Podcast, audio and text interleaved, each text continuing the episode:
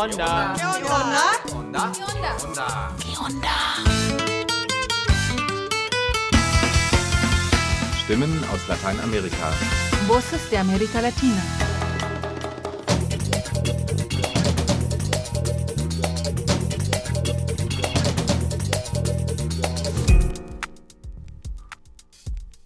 Hallo und willkommen zum Unterinfo 525. Heute haben wir zwei längere Beiträge für euch.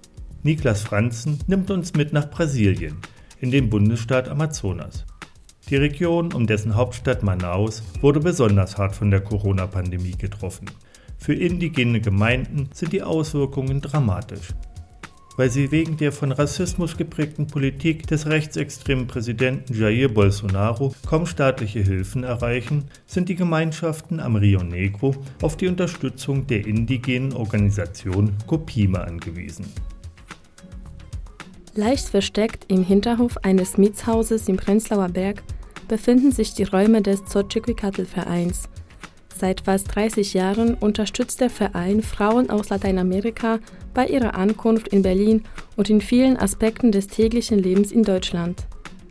Knut Hildebrand sprach mit Claudia Trebin, der Koordinatorin des Vereins, und Sophia Oelsner, die psychosoziale Beratung anbietet, über die Schwerpunkte ihrer Arbeit und die Herausforderungen, mit denen sie durch die Corona-Pandemie konfrontiert wurden.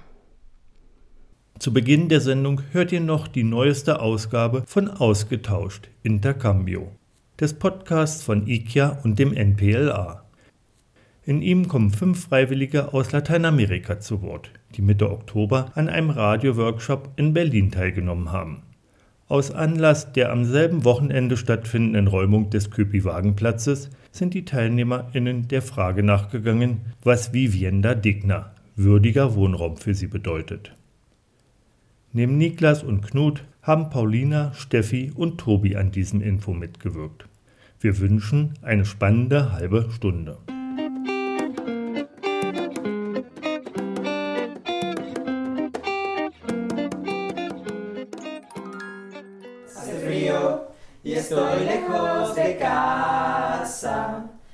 Hace tiempo que estoy sentado sobre esta piedra.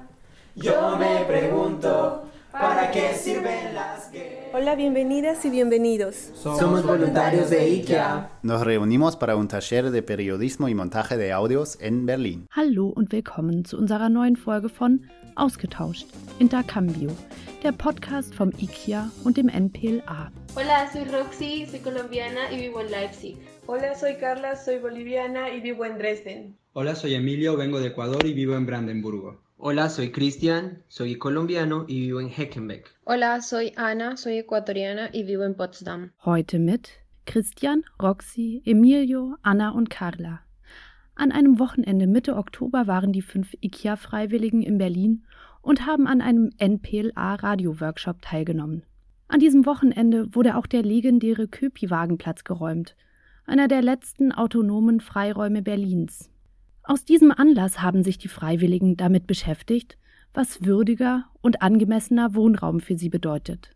Auf Spanisch übersetzt bedeutet das La vivienda digna. La vivienda digna. La vivienda digna. Vivienda digna. El tema de una vivienda digna para mí es, el, es cubrir todas las necesidades básicas que pueda tener una persona. Desde mi perspectiva entiendo que la vivienda digna es un lugar, es un espacio en el que nos permite suplir nuestras necesidades básicas. Alle sollten einen Ort haben, wo alle notwendigen Bedürfnisse gesichert sind. Doch was bedeutet das konkret? Pienso que es la facilidad de tener las comodidades básicas que se necesita como para tener una situación tanto económica o social en una casa, como servicios básicos, agua, luz, teléfono y eh, la canasta básica de alimentación. Nuestra necesidad de comida, de afecto, de todos los servicios públicos y adicionalmente tener una sensación de seguridad. Würdiger Wohnraum hat viel mit Sicherheit zu tun. Soziale und ökonomische Sicherheit zum Beispiel. Und die Sicherheit, genug zu essen, Zugang zu Wasser, Strom und Telefon zu haben.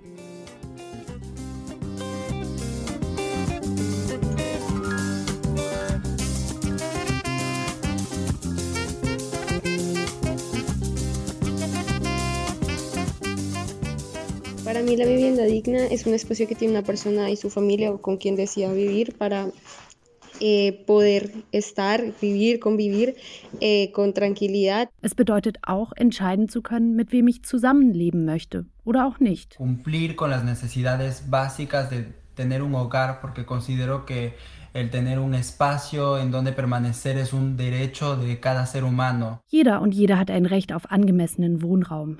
Im Übrigen ist das Recht auf Wohnen sogar ein Menschenrecht. Festgeschrieben in Artikel 11 des Internationalen Pakts über wirtschaftliche, soziale und kulturelle Rechte der Vereinten Nationen.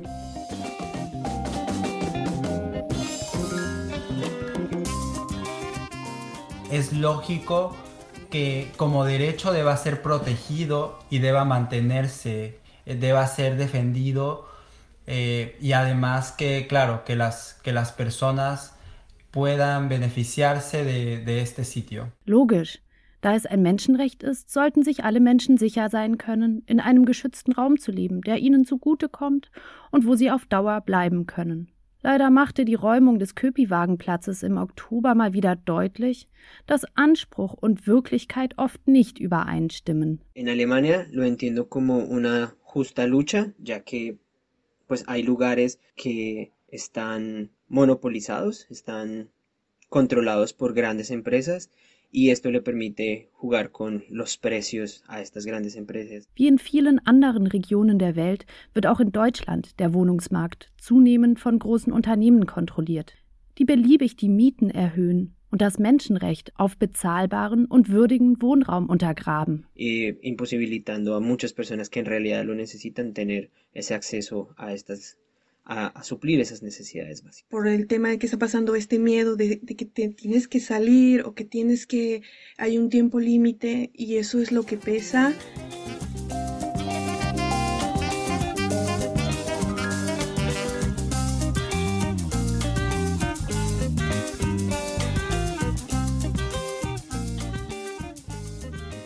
Unseren Gesprächen beim Radio-Workshop in Berlin sind uns natürlich viele lokale Unterschiede zum Thema Recht auf Wohnraum aufgefallen. Aber auch ein paar Parallelen zwischen Deutschland und den lateinamerikanischen Heimatländern der Freiwilligen. Eh, no vemos a las personas que realmente están perjudicadas como una comunidad indígena cuando se construye una minera y se contamina su río y acabamos con sus recursos naturales. In Lateinamerika ist die Lebensgrundlage von Kleinbäuerinnen und indigenen Gemeinschaften im Namen des Fortschritts bedroht. Bergbauunternehmen holzen den Wald ab, graben das Land um und verschmutzen das Wasser. De la misma manera en Berlín, cuando una, eh, por defender los intereses de una multinacional o una empresa, las empresas, los grupos de poder construyen por encima de la, de la sociedad, de la comunidad, un conjunto residencial sin pensar en el costo humano que esto representa. In Berlin bedrohen millionenschwere Immobilienfirmen das selbstbestimmte Leben der Menschen in den besetzten Häusern und Wagenplätzen. Sie sollen teuren Luxuswohnungen Platz machen. Bueno, un punto en común que tiene la Alemania con Latinoamérica es que nosotros queremos progreso, pero no nos interesa el costo humano que esto representa. Es kann fatal sein, einfach nur an einen vermeintlichen Fortschritt zu denken, ohne die Folgen für die betroffenen Menschen im Blick zu haben in Deutschland, aber insbesondere in Lateinamerika. Es gibt noch sehr viel zu tun, um allen einen sicheren und würdigen Wohnraum zu gewährleisten. Und zwar überall auf der Welt.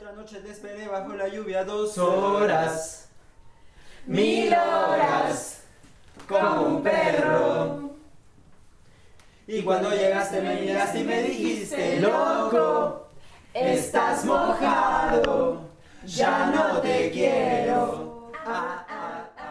Das war die heutige Folge des Podcasts Ausgetauscht Intercambio, der Podcast vom NPLA und dem IKEA.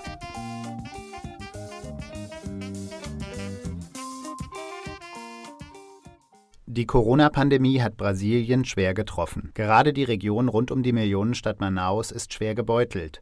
Mittlerweile hat sich die Infektionslage entspannt, doch für viele indigene Gemeinden sind die Auswirkungen der Pandemie dramatisch. Genivaldo Castro Meira beugt sich vom Holzsteg in das Schnellboot herunter. Er schnappt sich ein Paket und gibt es einem Mann weiter. Dann ein weiteres Paket und noch eins. In den Paketen finden sich Reis, Bohnen, Öl und Nudeln. Die aufgereihten Männer sind Indigene des Tuyuka-Volkes. Sie haben kunstvolle Zeichnungen auf den Körpern, tragen Perlenketten um den Hals und Blätterröcke um die Hüfte. Ihr kleines Dorf liegt am Rio Negro, rund eine Stunde von der Amazonasmetropole Manaus entfernt. Hinter den kleinen Hütten des Dorfes erstreckt sich dichter Urwald. Bunte Papageien kreischen in der Luft, Amazonien pur. Die Lebensmittelpakete werden über Spenden finanziert und von der indigenen Organisation Copimi mit dem Boot geliefert. Viele Indigene im Bundesstaat Amazonas sind darauf angewiesen. Die Pandemie hat uns hart getroffen. Für uns ist es sehr schwer geworden. Das sagt Genivaldo Castromeira. Er ist Cacique des Dorfes. So werden die AnführerInnen in indigenen Gemeinden genannt. Meira sitzt in einer Mallorca, einer traditionellen Versammlungshütte mit Dach aus Palmenblättern. Ein paar Alte dösen in Hängematten, Kinder tollen herum.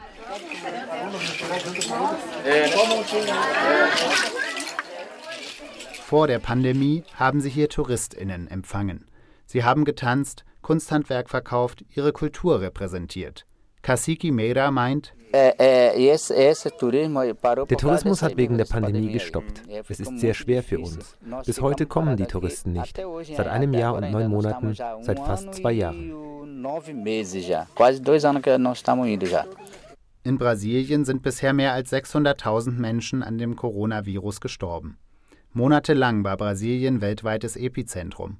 Mittlerweile hat sich die Situation entspannt. Die Infektions- und Todeszahlen sind in den letzten Monaten stark zurückgegangen. Viele Brasilianerinnen sind geimpft. Doch die Auswirkungen der Pandemie sind insbesondere für indigene Gemeinden verheerend.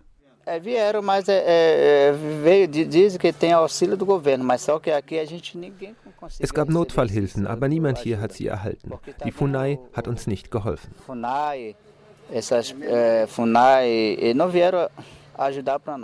FUNAI ist die Indigenenbehörde des Landes. Sie habe viel versprochen, sich jedoch nicht mehr im Dorf blicken lassen, beklagt Meira. Viele Leute haben versprochen, uns zu helfen, aber bis jetzt haben wir keine Hilfe bekommen. Gott sei Dank kommt die Kopimi seit Beginn der Pandemie und hilft uns.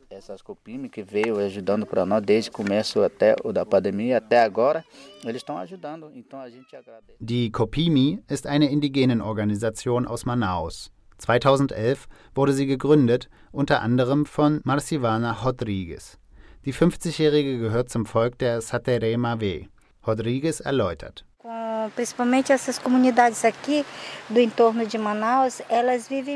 Die Gemeinden rund um Manaus leben vom Tourismus. Als der Lockdown losging und die Touristen nicht mehr kamen, haben die Gemeinden gehungert.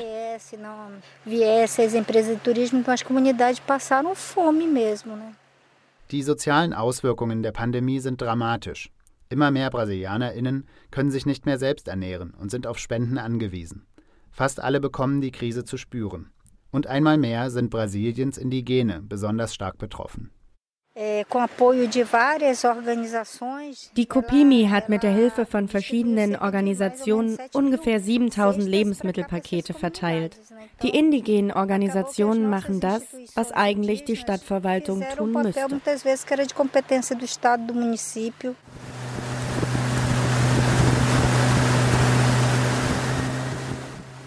Mit dem Boot der indigenen Organisation Copimi geht es weiter auf dem Rio Negro. Die nächste Gemeinde kommt in Sicht. Ein kahler Abhang führt zu einer Ansammlung von kleinen Hütten. Das Boot legt an, zuerst werden die Pakete ausgeladen. Ein kleiner Mann in Fußballtrikot und Surfshorts steht am Ufer. Er koordiniert die Aktion. Es ist Joel do Nascimento, der Cacique des Dorfes. In seinem Dorf leben rund 100 Familien. Fast alles sind Indigene des Apurinao-Volkes. Hier leben sie nicht vom Tourismus.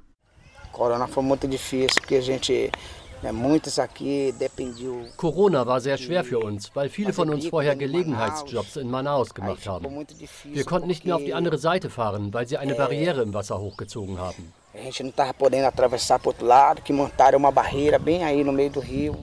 Mit dem Boot sind es eigentlich nicht mal 30 Minuten nach Manaus. Doch mit dem Beginn der Pandemie durften sie nicht mehr dorthin. Ein harter Schlag für die Gemeinde, berichtet Cacique Nascimento. Diejenigen, die fest angestellt waren, wurden alle entlassen. Wir versuchen Arbeit zu finden, aber es klappt nicht. Für die Indigenen am Rio Negro war Corona also in mehrerer Hinsicht eine Katastrophe. Neben der Pandemie macht den Indigenen auch die Bolsonaro-Regierung zu schaffen. Der Rechtsradikale polterte bereits im Wahlkampf, keinen Zentimeter mehr für Indigene ausweisen zu lassen. Regelmäßig beschimpft er UmweltschützerInnen. Er vergleicht Indigene mit Zootieren und leugnet den Klimawandel. Eu tenho falado que depender de mim, não temos mais demarcação em terra indígena no Brasil, porque afinal de contas temos uma área maior que a região sudeste demarcada como terra indígena. E qual a insegurança da Auch Rodrigues, die Aktivistin der indigenen Organisation Copimi, beobachtet die Bolsonaro-Regierung mit Sorge. Uh, nenhum governo keine Regierung hat sich jemals um unsere Rechte gekümmert. Aber mit der Bolsonaro-Regierung gab es große Rückschritte.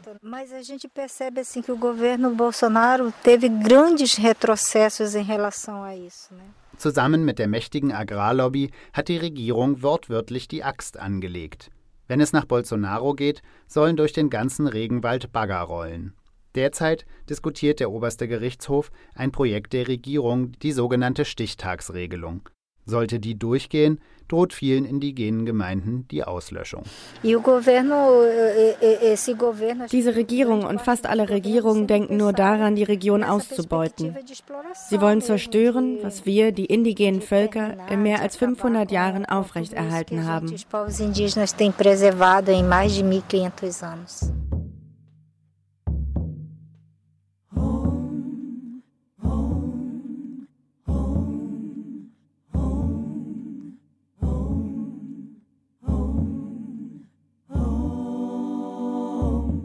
Tiemble el Estado, los cielos, las calles, que tiemblen los jueces y los judiciales. Hoy a las mujeres nos quitan la calma, nos sembraron miedo, nos crecieron alas. Der Fall der Berliner Mauer und die Wiedervereinigung Deutschlands brachte auch für in Berlin lebende Lateinamerikanerinnen viele Veränderungen mit sich. Um sich auszutauschen und gegenseitig zu unterstützen, gründeten einige von ihnen Anfang 1992 den Xochicalcatl-Verein. Was als Selbsthilfeprojekt begann, ist heute eine der wichtigsten Anlauf- und Beratungsstellen für Migrantinnen aus Lateinamerika in Deutschland. Claudia Trebin und Sophia Oelsner berichten über die Schwerpunkte der Arbeit des Vereins und die Herausforderungen, mit denen er durch die Corona-Pandemie konfrontiert wurde. Besten Dank, dass Sie mich hier empfangen und mir ein bisschen über Ihren Verein erzählen. Mich würde interessieren, wann der Verein gegründet wurde und was war überhaupt der Anlass? Der Verein ist am 15. Januar 1992 äh, gegründet und äh, es war für die Frauen sehr wichtig, äh, einen Austausch über die Situation. Damals war eine ganz interessante Situation hier in Berlin. Die Mauer war gerade gefallen und gab es hier in Deutschland viele rassistische Fälle und äh, deshalb haben sich die Frauen äh, sich entschieden, einen Verein zu gründen, um äh, für all diese Themen zu reflektieren und besonders andere Frauen damals zu unterstützen. Es waren ja wenige Frauen, es war ja nicht so eine große Gruppe. Ne? Wenn ich mich nicht ganz zehn, zehn Frauen ne? ähm, aus unterschiedlichen Ländern. Ne? Es gab auch eine Mexikanerin dabei. Und damals haben sie auch den Namen auch gewählt, ne? Xochitl, das ist aus Nahuatl, ne? das ist aus Mexiko. Und das heißt eigentlich Gesang der Blume, weil es war ja auch so eine Idee, unsere Kultur hier wiederzubeleben. Und ich glaube, dass die Kollegin damals nicht so bewusst war, was sie jetzt damit, ne? was jetzt auf alles rauskommt. Ne? Also war dann am Anfang der Fokus eher auf den kulturellen Teil. Ja. Und jetzt gibt es ja ganz viel Beratungsangebote, Projekte. Seit wann werden diese Dinge gemacht? Von Anfang an. Es ist eine Mischung. Es war so der Bedürfnis, über diese Themen zu sprechen. Wer sind wir? Warum sind wir? Was unterscheidet uns von den anderen? und welche Problematik haben wir. Und dann sind die alle diese Leute gekommen, das auch hier leben. Und dann war klar, okay, man braucht einen Deutschkurs, man braucht Informationen, was ist eine Anmeldung, solche Konzepte, äh, dass wir nicht haben. Ja, die Kollegen damals haben ja schon die Kontakte dann zur Senatsverwaltung gesucht. Das ist eine richtige ähm, Institution hier, die transparent arbeitet und natürlich schaut, wie man eine Frau halt wirklich mit guten Informationen unterstützt und berät und begleitet in den ganzen Themen der Migration. Wer sind denn eigentlich die Frauen, die herkommen, die hier mhm einen Ansprechpartner ja. suchen? Also es ist unterschiedlich. Also wir haben schon Frauen, wie gesagt, die sind vielleicht von der Woche erst nach Berlin, bis erst nach Deutschland gekommen. Andere sind schon seit einem Jahr, zwei Jahren. Und wie gesagt, wir haben viele Frauen, die vielleicht nach 20 Jahren sich vielleicht die Kinder aus dem Haus sehen, auf einmal in so ein Loch fallen, gar nicht wissen, wohin mit sich. Und die suchen uns dann auf. Also je nachdem im Leben, was sie für eine, für eine Phase sich gerade befinden, dementsprechend suchen sie die Beratung oder die Unterstützung. Ne? Und es gibt immer noch viele Frauen aus diversen Gründen immer noch nicht so gut Deutsch sprechen, dass natürlich äh, wir immer noch eine andere Vertrauensbasis an Informationen die herantragen können. Gut, das möchte ich einfach mal auf die Angebote äh, zu sprechen kommen, die Sie machen. Ähm, mich würde jetzt erstmal interessieren, welche Beratungsangebote Sie machen. Also wie gesagt, also ein Großteil ist erstmal so erstmal, wie man sagt, die Erstberatung, das ist so eine Allgemeinberatung, also wirklich so das Basic, das wird sehr viel angefragt. Und dann gibt es weiter in der sozialen Beratung alle möglichen Fragen, was mit sozialen Systemen zu tun hat. Aber natürlich gibt es dann jetzt auch eine juristische Beratung. Das beinhaltet das die ganzen Themen wie halt Visa, ähm, Asyl teilweise halt auch, aber auch jetzt irgendwie Scheidung, ähm, Umgangsrecht und so weiter und so fort. Weil es leider ein Thema, was, uns, was wir sehr viel haben. Ja, und dann gibt es natürlich die Berufsberatung. Da haben wir auch Frauen, die wissen wollen, wie schreibt man einen ein Curriculum oder wie macht man überhaupt ein Anschreiben oder die suchen überhaupt Arbeit und wissen nicht so richtig, wie das so funktioniert in Deutschland. Und dann haben wir auch jemanden, der den Frauen unterstützt. Und dann gibt es auch noch die Familienberatung. Oftmals werden die Familien vom Jugendamt direkt oder sogar auch vom Gericht zu uns geschickt. Wenn die Eltern wirklich einfach keine Kommunikation untereinander haben, unterstützen wir, solange noch kleine Kinder da sind, dass sie noch ein bisschen miteinander, ja, das ist irgendwie eine Zeit machbar macht, auch wegen den Kindern. Ne? Gleich hört ihr Teil 2 unseres Gespräches mit Claudia Trebin und Sophia Oelsner vom Xochicalverein. Cada minuto de cada semana nos roban amigas, nos matan hermanas, destrozan sus cuerpos, los desaparecen. No olviden sus nombres, por favor, señor presidente por todas las nazas luchando en el Cauca, por todas las mujeres reincorporadas, las niñas en Vera que han sido violadas, por las campesinas todas colombianas. Cantamos sin miedo, pedimos justicia, gritamos por cada desaparecida, que resuene fuerte, nos queremos vivas, que caiga con fuerza el feminismo. Im zweiten Teil des Interviews geht es darum, wie sich die Corona-Pandemie auf die Arbeit des Sochukikatl-Vereins ausgewirkt hat.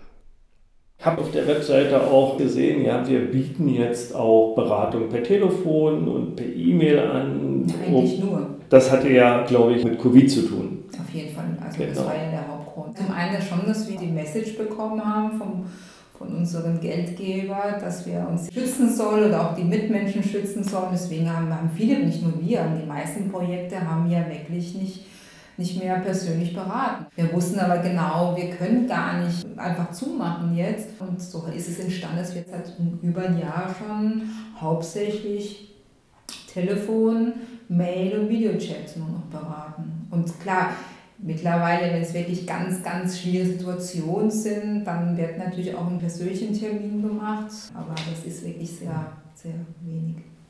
Hat sich eigentlich Corona noch auf eine andere Art und Weise in Ihrer Arbeit niedergeschlagen? Auf jeden Fall Thema Gewalt. Es ist äh, sehr bemerkbar geworden, dass diese Pandemie äh, es nicht gut mit den meisten Familien gemeint hat. Ähm, ja, ich denke mal, die Familien waren total überfordert aus diversen Gründen. Zum einen waren die total überfordert mit dem Thema Schule, die die Schulkinder haben. Teilweise können die selber die Sprache nicht gut und dann soll es noch bei den Schulaufgaben helfen. Und ich denke, den ganzen Tag in doch kleinere Wohnungen mit der ganzen Familie war wirklich eine Extremsituation für viele Familien.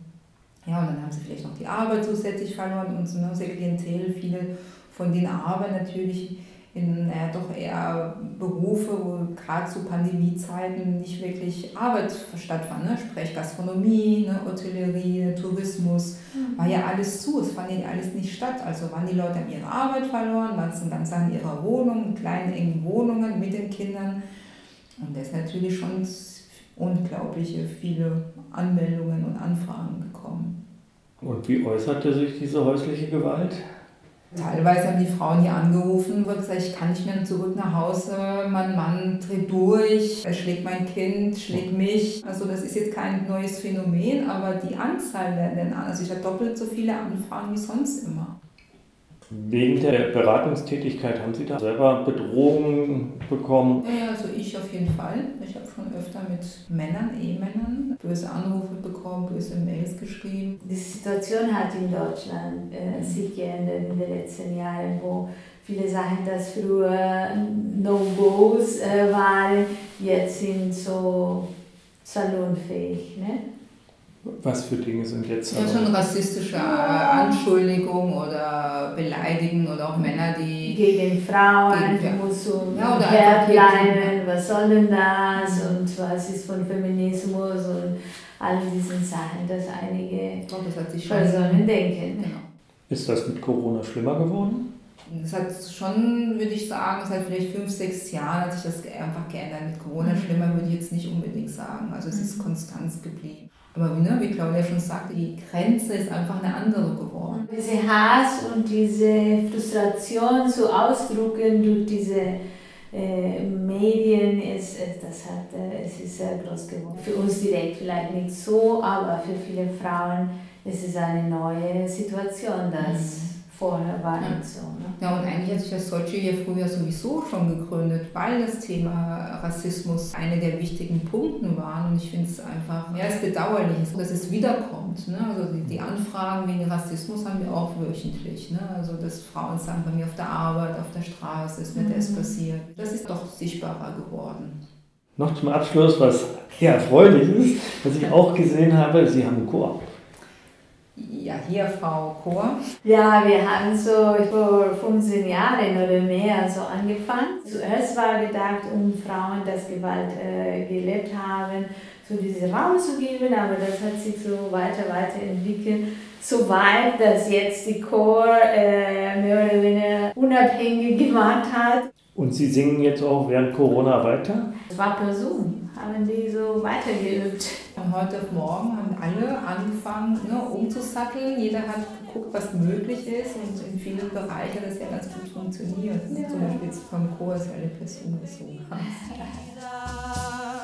Yo todo lo incendio, yo todo lo rompo. Si un día algún fulano te apaga los ojos, ya nada me calla, ya todo me sobra. Si tocan a una, respondemos todas.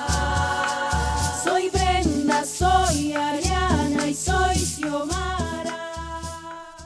Wer mehr über den Verein und seine Arbeit erfahren möchte, findet ausführliche Informationen über Beratungsangebote und Aktivitäten auf seiner Website unter www.xochicalcatl.de.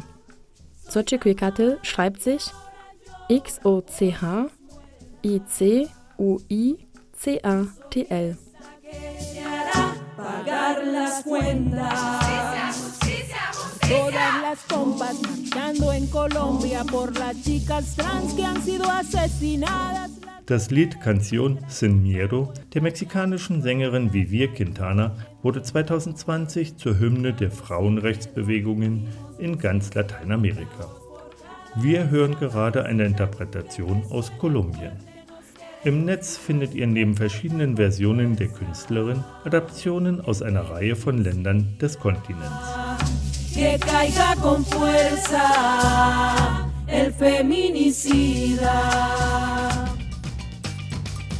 Für diese Sendung verwenden wir Berichte von freien Radios, Agenturen und Korrespondentinnen aus Lateinamerika. Weitere Beiträge und Texte von Ponal findet ihr auf der Internetseite des Nachrichtenpool Lateinamerika www.npla.de.